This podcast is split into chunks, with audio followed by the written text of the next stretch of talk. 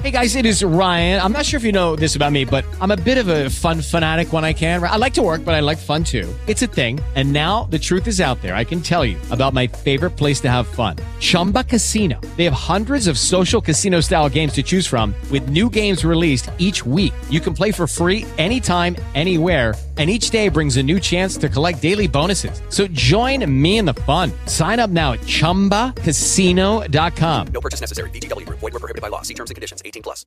With Lucky Land slots, you can get lucky just about anywhere. Dearly beloved, we are gathered here today to. Has anyone seen the bride and groom? Sorry, sorry, we're here. We were getting lucky in the limo and we lost track of time. No, Lucky Land Casino, with cash prizes that add up quicker than a guest registry. In that case, I pronounce you lucky. Play for free at LuckyLandSlots.com. Daily bonuses are waiting. No purchase necessary. Void where prohibited by law. 18 plus. Terms and conditions apply. See website for details.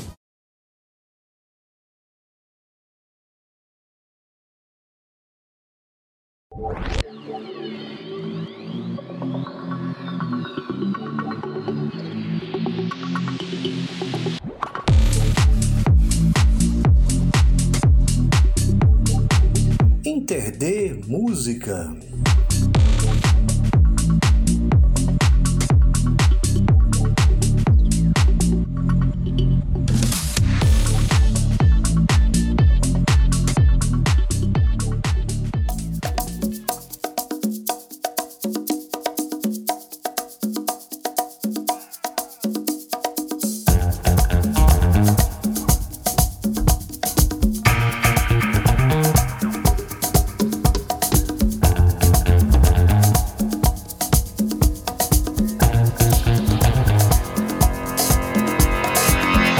Olá, pessoas. Eu sou a Deluna e neste programa vamos conversar com Fernanda Lira, vocalista, baixista da banda brasileira de death metal Crypta, que foi criada em 2019, lá no primeiro semestre de 2019.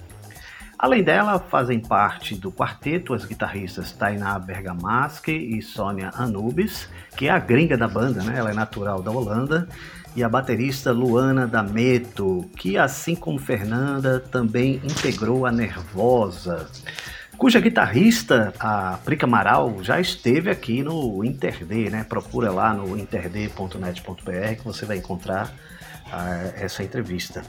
Bom, neste programa, Fernanda Lira fala sobre Echoes of the Soul, primeiro álbum da Cripta, lançado em junho de 2021. Fala também das letras, de demônios internos, de riffs bucais, é, vocês vão saber o que são riffs bucais daqui a pouco. E de outros sons que ela curte, né, uh, outros sons nacionais que ela curte além do metal, e vai falar sobre política também, é isso aí, sobre a política do nosso país. Então vamos nessa. Bom, é, Fernanda, o que você sentiu né, quando finalizou todo o processo de produção do disco? Né? Acho que deve ter passado aí um filme na sua cabeça com certeza passou um filme na minha cabeça, né? Assim, o processo de produção do disco da Cripta ele foi bastante longo, né? A gente fez questão que esse, esse período, né, de, de produção do disco fosse longo, porque primeiro, né, a gente eu sabia que essa questão da pandemia ia durar um tempo, não imaginava que ia ser tanto quanto está sendo agora, né? Mas eu imaginei que fosse durar um tempo e eu não queria que a gente de repente fizesse um disco correndo ali e aí lança o disco e tem que ficar em casa, sabe? Por um ano esperando poder fazer show e tudo. Então a gente falou, bom, já que temos esse esse problema mundial acontecendo aí, e que com certeza vai, vai atrapalhar as coisas voltarem ao normal, vamos tomar esse tempo para fazer com calma o disco, né? E a gente usou esse tempo ao favor, assim, porque eu eu sempre escrevi disco na correria, né, meu? Com a Nervosa a gente sempre tava em turnê, sempre fazendo muito show e nunca tinha nunca tinha tempo para escrever com calma. Sempre tinha que ser assim, um mêsinho entre as tours, aí escrevi algumas músicas e tal. E sempre funcionou ok, mas eu sempre quis, né, escrever um disco com tempo, todo o tempo possível, assim. E aí foi o que aconteceu com a Cripta, né? A gente demorou quase um ano para compor todas as músicas e aí depois vários meses, acho que quase um pouco mais que, que meio ano, para ficar na pré-produção do disco, né? Então ali cuidando dos detalhes das músicas, colocando riff, tirando, é, tirando riff, realmente polindo as músicas, né? E esse processo levou bastante tempo, assim. E além disso, teve toda a questão de tipo logística para gravar durante uma pandemia, com segurança para todo mundo e tudo mais. E além disso, teve todo o meu processo pessoal, né, que envolve essa transição de uma banda para outra que foi super complicado, né? A Nervosa foi a minha banda do coração, né? O meu bebê, assim que eu cuidei e, e fiz crescer desde o começo ali né? É, e aí deixar isso depois de quase uma década foi muito complicado para mim, né? Então vieram várias emoções à tona e tal, e então foi um processo bem complexo, assim, né? Bastante complexo. Então quando chegou a hora de finalizar o, o, o todo o processo foi muito, foi um misto de emoções assim para mim. Né? O disco em si, como a gente estava na correria quando a gente terminou o processo do disco, foi um alívio de tipo, pô, ah, terminamos essa grande etapa, mas ainda tinha isso, isso, aquilo para fazer, tinha um monte de coisa pra gente fazer ainda, sabe? Mas eu lembro que um momento muito marcante para mim foi quando a gente terminou de gravar o clipe, que foi um dos, dos nossos últimos compromissos quando a gente tava junto aqui reunida, né? E eu não aguentei, eu chorei, chorei, chorei, chorei. Quando eu gravei a última cena, o cara falou: terminamos, e todo mundo, né, aplaudimos ali a equipe no final. Nossa, eu botei acho que tudo para fora desse período todo aí, né? Então foi foi bem forte esse processo. E mas foi ao mesmo tempo um é, levando mais pro lado positivo agora, né? Foi muito interessante para mim, assim, foi uma para mim foi uma prova da minha resiliência também, sabe? Daquela coisa de tipo, tá tudo bem. Passou pelo que passou, foi difícil, tal, a decisão mais difícil da sua vida, mas tá aqui seguindo a vida feliz. Olha o trampo que, que você fez, sabe? Saiu tudo do jeitinho que, que a gente tinha planejado. Então, para mim, foi um, um prêmio à minha resiliência também, sabe? Então, foi, foi bem bacana. Muitas das letras da cripta abordam questões existenciais, presentes lá no interiorzão obscuro de todos nós. Eu gostaria que você comentasse sobre a inspiração para a construção né, dessas desses temas, dessas letras e do fato delas contrastarem com a Fernanda, assim, sempre sorridente, animada, que a gente vê ali nas redes sociais. Essa questão de contrastar com a minha personalidade, né? É importante que a gente entenda que eu sou uma pessoa e muito plural, né? Então, o meu Instagram, por exemplo, nas minhas redes sociais, elas refletem a minha visão de mundo, né? Então, tem dia que eu vou estar super feliz e empolgada, tem dia que eu vou estar falando disso, disso, daquilo, tem dia que eu vou estar protestando, tem dia que eu vou estar na bad, e eu faço questão de compartilhar isso com, com as pessoas, né? Então, as minhas redes sociais, elas são é, uma visão bem ampla do que é a minha visão, é, é uma é um resumo bem amplo do que é a minha visão de mundo, né? Já as minhas letras, né, eu uso de uma maneira diferente das minhas redes sociais, né? As minhas letras eu uso e sempre usei como a minha maior ferramenta de expressão mesmo, assim. É, né, sobre as questões mais sociais até e tal, né? É, eu passei quase uma década no thrash metal ali, né? É, escrevendo praticamente música de protesto, música de crítica, né? O que era bastante natural para mim, como quem me acompanha nas redes sociais pode é, saber, né? Pode perceber. E mas são coisas diferentes, né? Assim, tipo a, a, as letras eu uso realmente como uma válvula de, de escape para para as coisas que eu discordo na sociedade de uma maneira geral, né, falando, coisas que que enfim, que também podem ser propositivas, né, que podem propor um debate, podem propor fazer você parar para pensar sobre aquele aquele tópico ali e tal, né? Não que nas minhas redes sociais também não sejam, né? Mas é, é só uma maneira diferente, né? É, as, vamos colocar assim, as, as minhas letras é, seriam uma parte de tudo aquilo que eu coloco nas minhas redes sociais, que, que são a minha visão ampla da vida, né? Não é que eu passo, tipo, é, todos os dias, todas as horas do meu dia é, falando tudo aquilo que eu expresso nas minhas letras, sabe assim? Não, aqui aquilo que eu falo das minhas letras é uma parte da, da do meu ser, né? Já no, no, nas minhas redes sociais vai a parte toda ali, a visão toda do mundo. Não sei se eu consegui deixar claro, né? Enfim. Agora, quanto a esse processo, foi um processo muito interessante para mim, muito interessante, porque assim, a cripta para mim, eu vejo ela como um, um, livro em branco, assim, né? Eu via ela, né, como um livro em branco, com cheio de páginas brancas, onde eu podia colocar nela o que eu quisesse, assim. E aí foi muito massa, assim, poder criar uma coisa do zero, né? Tanto musicalmente falando, quanto liricamente e tal, é, esteticamente, tudo, né? Foi, foi uma coisa do zero e foi muito prazeroso, assim, é, fazer tudo, escolher tudo que a gente ia trabalhar e tal.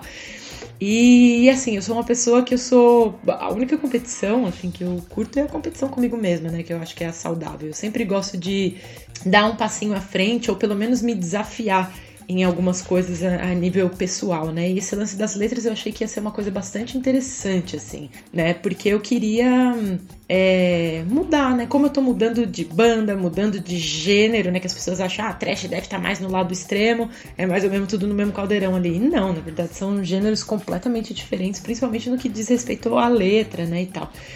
Então eu falei, bom, tô mudando, fazendo essa transição e eu vou querer mudar também nessa coisa da letra né? Passei quase uma década escrevendo música de protesto que eu amava, porém o que eu posso fazer agora, né? E aí eu me peguei pensando assim, o que, que eu poderia fazer, né? E e aí eu pensei nos temas que costumam ser mais comuns aí no death metal, né? Que é aquela coisa mais gore ou aquela coisa mais tipo pá, demônio e tal, essas coisas, né? E nada contra quem escreve sobre, mas eu pensei que eu não teria nem repertório para escrever tanto sobre isso, sabe? Seria uma coisa tão fluida assim vinda de mim e também, é, não sei, não ia me sentir muito confortável assim, né? Então eu pensei, beleza, o que, que eu posso fazer, né, para trazer, é, para ser algo que se aproxime do gênero, mas que ainda seja bastante confortável e fluido para mim. E aí eu pensei, por que não escrever sobre esse aspecto mais sombrio da, da jornada da nossa existência aqui, né? É, na Terra, né? Na, na, vida, de uma maneira. Na Terra não, né? Ficou meio tosco, mas na, na vida, né? Na nossa existência aqui nessa vida. Porque todos nós temos caminhos sombrios que a gente anda, memórias é, soturnas, é, temos os nossos demônios, temos, né? Todos nós temos esse lado sombra. E, e, e, aí eu pensei, por que não, né? Trazer essa sombra para combinar com esse aspecto sombrio do, do death metal, né? A primeira coisa que eu fiz foi tentar relacionar todas as letras com o tema morte, né? O tema death, para encaixar ali com death metal. E aí, é, esse tema ele permeia todas as letras, né? Então você tem a morte literal ali, por exemplo, no, na Starvation, né?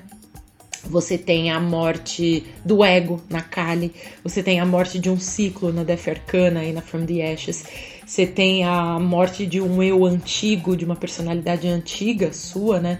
Na Dark Knight of the Soul. Então, isso eu já achei bem legal, de conseguir fazer com que o tema morte permeasse, figurativamente ou não, todas as letras ali.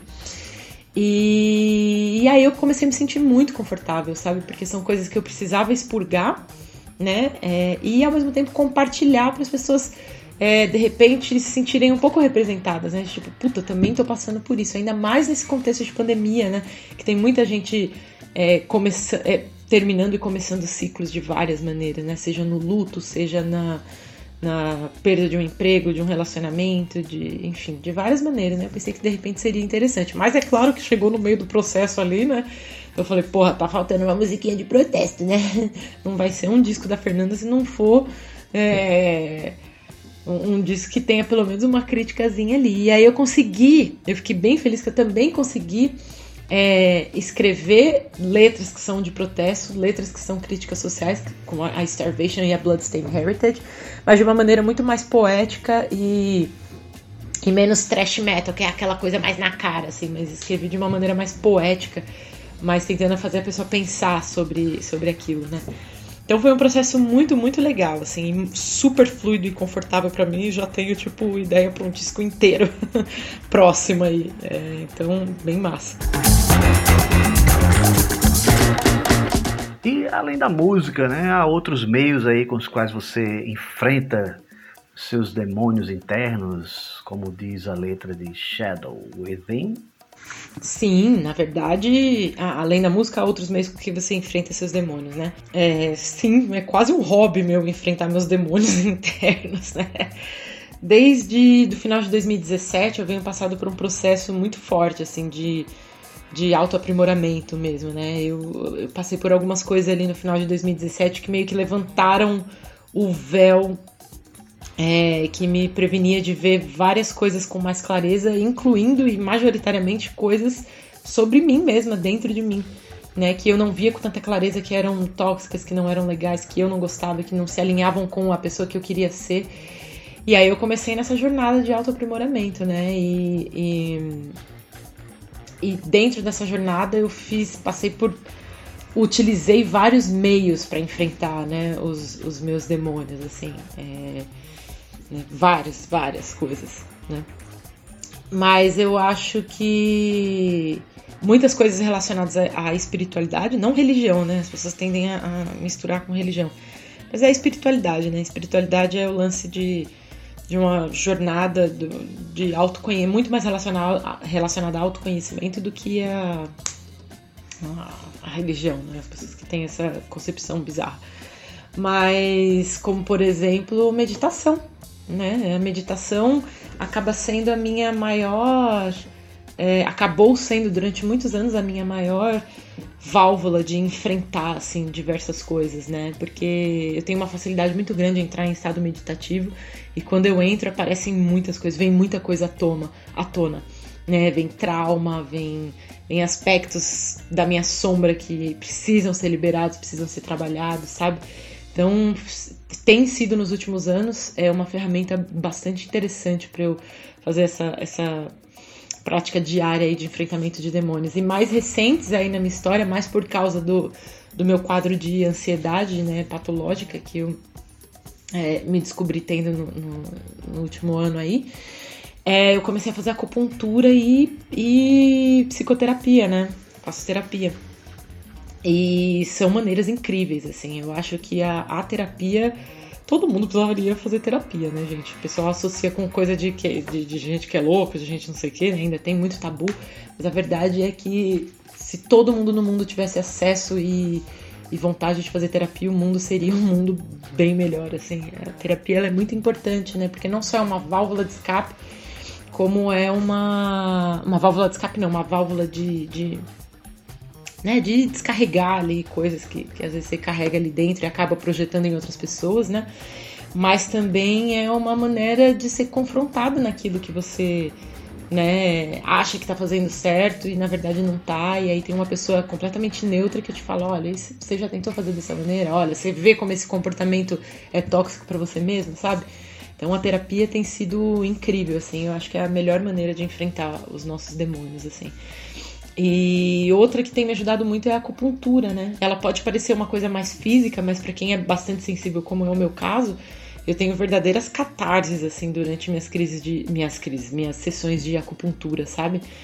É, tenho muita revelação, vem muito sentimento à tona, muito pensamento à tona que, que precisava ser liberado ali, né?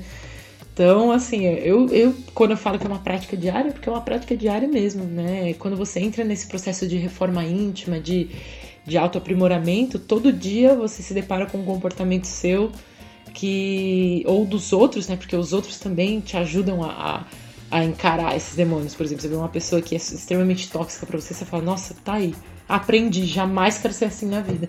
Sabe? Então, todos os dias a gente se depara com situações que fazem a gente quem tá disposto e aberto, né, é, enfrentar esses demônios que você disse, né? Então é realmente uma prática diária. Todo dia tem uma coisinha ali que dá pra, pra gente melhorar, né?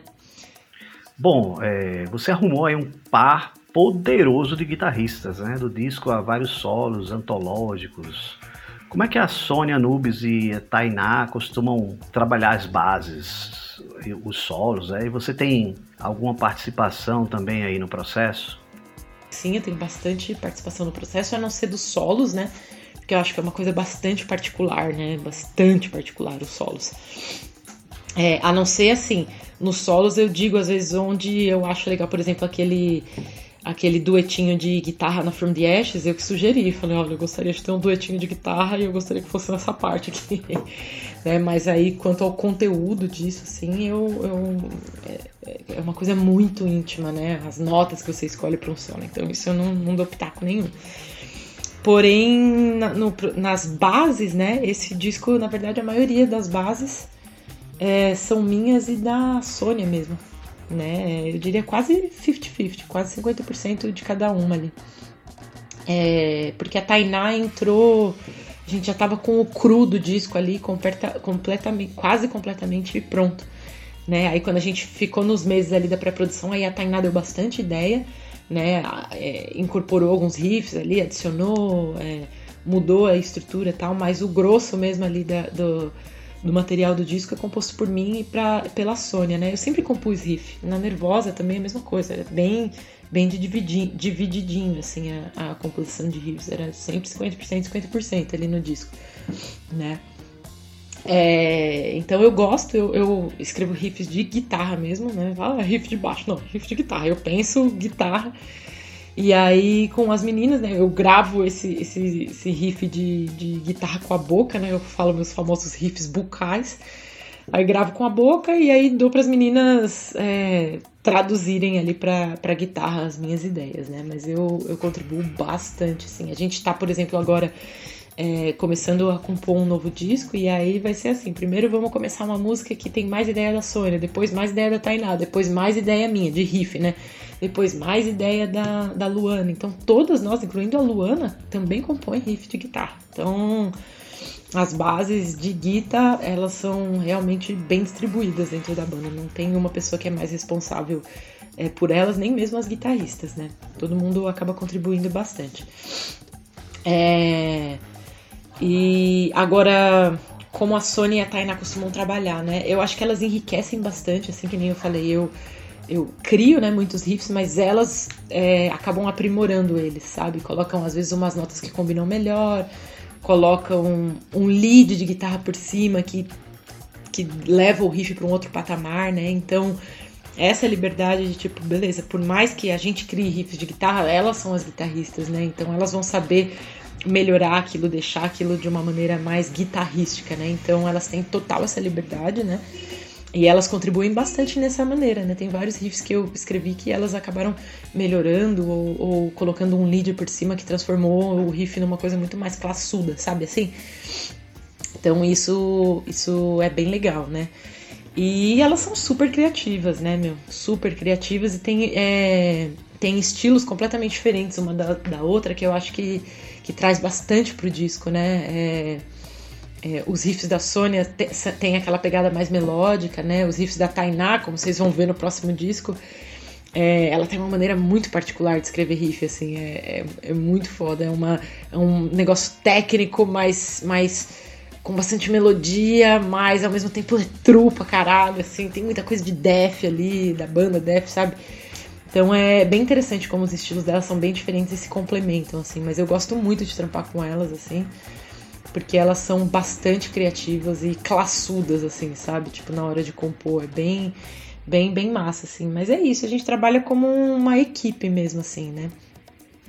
E agora, quanto aos solos, né? Eu não sei, assim, eu não participo muito do processo de composição dos solos dela, eu só opino quando elas pedem opinião, né? Porque, como eu disse, é uma coisa muito particular.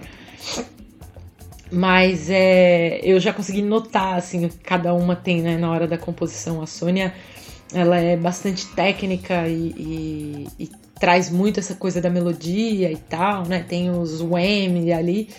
A Tainá, eu já vi, inclusive, ela falando em entrevistas também, né? Mas, mas vendo ela compor, ela curte muito assim fazer efeito com a mão ali, e, tipo, sentir mesmo o braço da guita e, e tipo, às vezes ela sacrifica ter mais notas, mas para colocar um bend ali que tem uma um feeling que só por, por Jeová, sabe assim? Então é, é muito interessante, muito massa.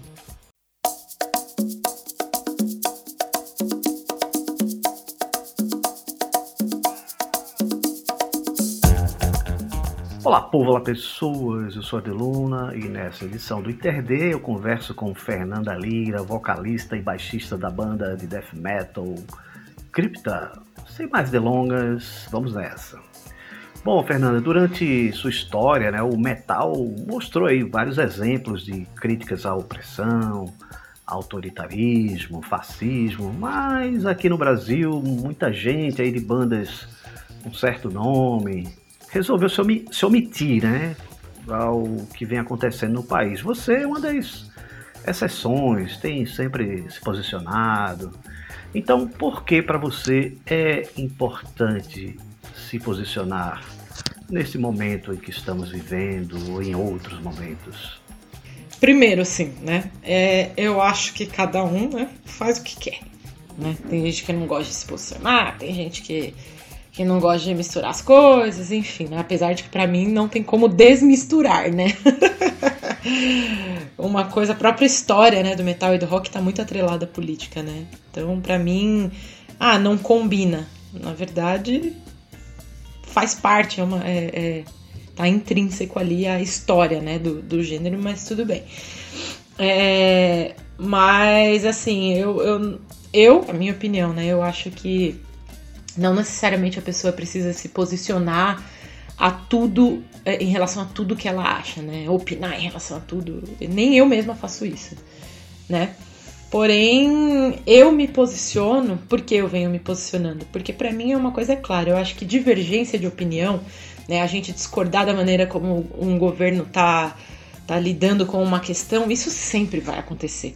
Né? Mesmo quem é, sei lá, vamos supor, é, petista e, e, tem alguém do PT lá e, e faz né, alguma coisa que não, que não vai de acordo com o que você acha bacana, o normal é você discordar, né? Então a divergência ela sempre vai existir, né? Em todos os, os âmbitos.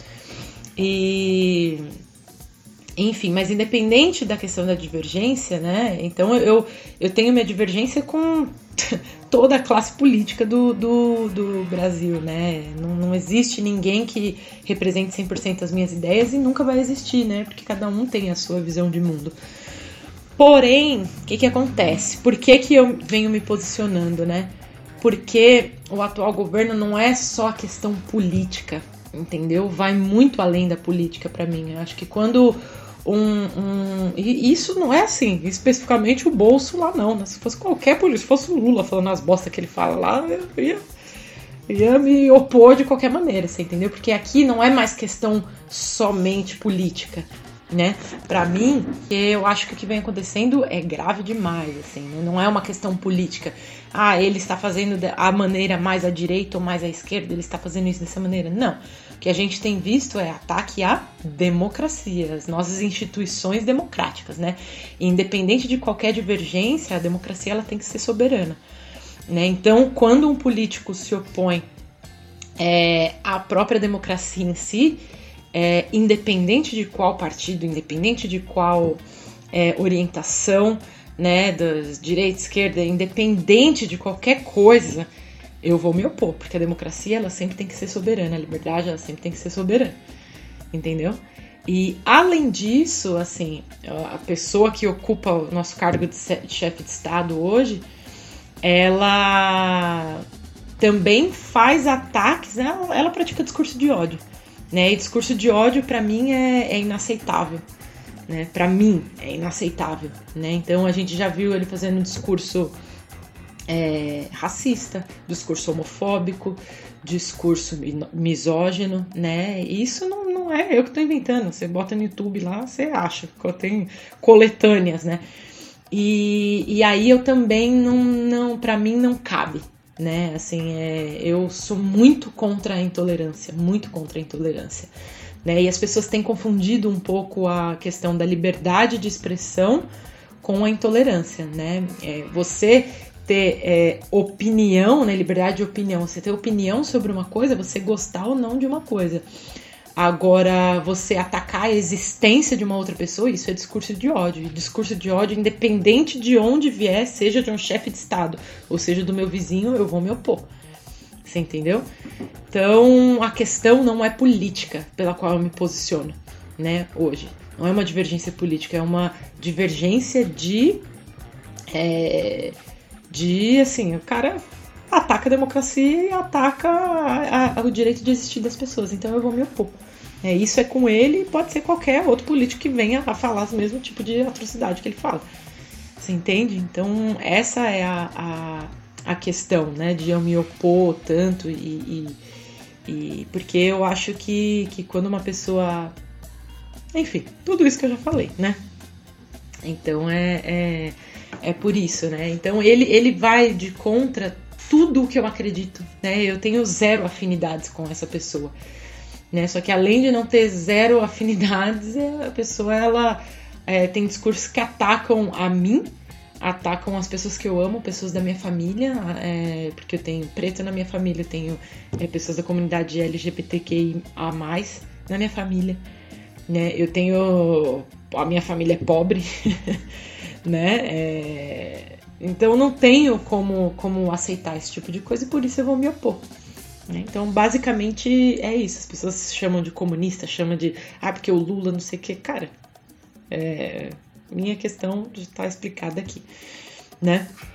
E além disso, é, eu, eu me posiciono porque faz parte da minha visão de mundo, né? É, eu, se eu vejo alguém jogando lixo na rua, eu, eu passo mal. Se eu vejo uma pessoa que vem, como acontece aqui, né, que tá passando fome, vem pedir marmita aqui na minha casa, isso me afeta. Então, por que que as coisas que essa pessoa me fala não me afetam? Né? Então, assim como eu falo sobre o veganismo, assim como eu falo sobre a desigualdade social, assim como eu falo sobre o voluntariado que eu faço dos gatinhos lá, que porra, o povo abandona os gatos lá no parque, a gente tem que ficar cuidando lá, sabe? Assim como eu falo dessas coisas, a política é uma das partes da minha vida, né? É, é isso. E é isso, né?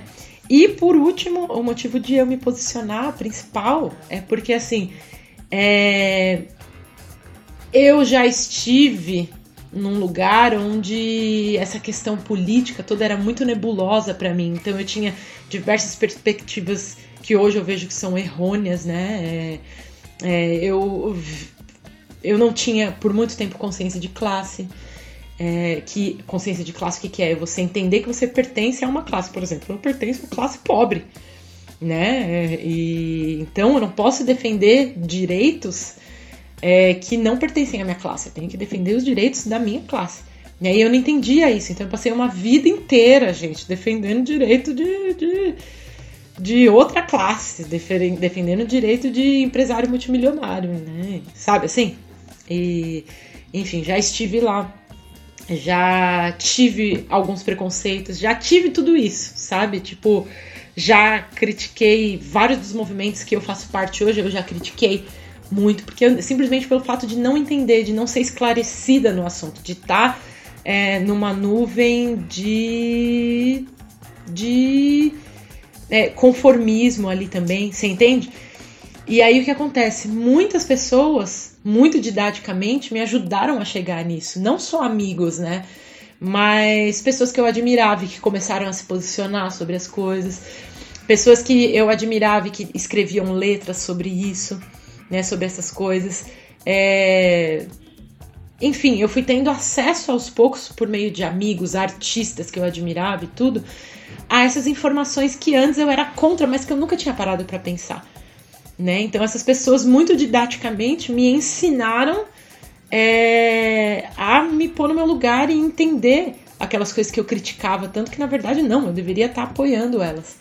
Porque eu faço parte disso, porque essas coisas vão me beneficiar dentro da classe que eu tô. Você entendeu? Então eu penso que assim, se com o meu posicionamento, que é algo natural para mim, é, se eu puder me expressar e ainda, se através disso, se nesses anos de posicionamento, uma pessoa conseguisse esclarecer um pouco melhor sobre algum tópico, eu me sinto, para mim, a missão cumprida. Porque aí eu vou estar tá fazendo o que uma vez fizeram por mim. Você entende? Então é basicamente isso. É, se a partir do meu posicionamento em relação à desigualdade social e tipo, meu, vamos ajudar o morador de. a pessoa em situação de, de rua que tá ali precisando e tal. Se uma pessoa, a partir do meu post, né, do meu posicionamento, porque isso também é um posicionamento, for lá e, e doar para uma instituição que distribui marmita para pessoa em situação de rua, para mim é missão cumprida. Porque talvez se eu não tivesse me posicionado, a pessoa não teria parado para pensar sobre isso. Você entendeu? É, se quando eu falo sobre o veganismo, uma pessoa parar e falar, putz, vou deixar de comer carne por um dia, é, para mim é missão cumprida, cara. Você entendeu? E vem acontecendo porque eu recebo esse feedback, pô, meu, você me abriu o olho em relação a isso. Nossa, eu nunca tinha pensado por esse lado. Então, para mim, é, é, isso. É isso que vale. Né? Não é por seguidor, de ganhar ou perder seguidor, não é pra me aparecer pra lacração que o povo fica falando. Isso daí não tem nada a ver com isso. É simplesmente pra. Enfim, inspirar algumas pessoas como outras pessoas me inspiraram e hoje, enfim, vivo muito mais consciente do, do meu lugar no mundo. É isso. Bom, Fernanda Lira, é, para finalizar, que artistas nacionais, né, fora do metal, você curte? Nossa, são tantos. são tantos, tantos. Eu tenho estado nos últimos anos numa fase muito interessante de descobrir artistas fora do nicho do metal aqui, nacionais, né? E, e amo muitos, assim, de vários gêneros diferentes, né? Gosto muito da Marisa Monte, gosto muito do Racionais MCs, né? É uma dose de realidade consciência de classe e, e análise e crítica social incríveis, assim. Todo mundo deveria parar para ler um pouco de, das letras dos Racionais e, e porque a partir dali você consegue ver a raiz de vários problemas e problemas que eles vêm denunciando há 20, 30 anos ali e que ainda estão aí hoje, enfim. Criolo, gosto muito. Tim Maia, Bezerra da Silva, Maria Bethânia, Os Mutantes, Lué de Luna. Enfim, são vários, né? Poderia ficar uma eternidade aqui falando, mas esses são os, os, que eu mais ouço, assim, eu diria.